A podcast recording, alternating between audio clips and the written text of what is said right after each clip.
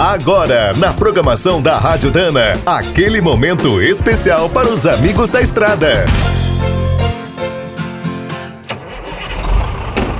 Está começando mais um minuto do caminhão.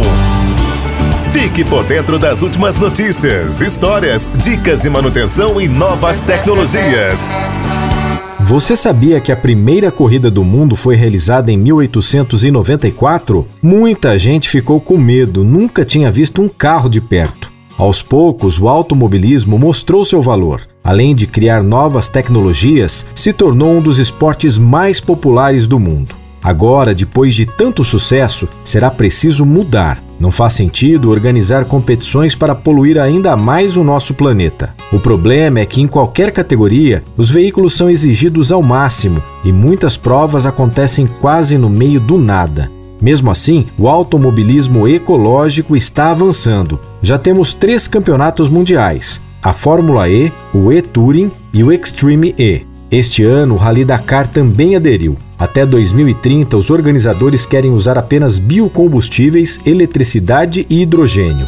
Um dos destaques da edição foi um caminhão híbrido dos japoneses da Rhino. A marca envolveu seus melhores fornecedores no projeto. Apelidado de Pequeno Monstro, o Bruto combinou um motor diesel de 800 cavalos com um motor elétrico Dana TM4 de 280 cavalos.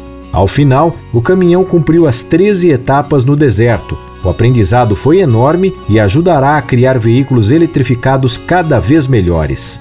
Quer saber mais sobre o mundo dos pesados? Visite minutodocaminhão.com.br. Aqui todo dia tem novidade para você. O Minuto do Caminhão é um oferecimento de Spicer e Álvaros, a dupla imbatível em componentes de transmissão, suspensão e direção.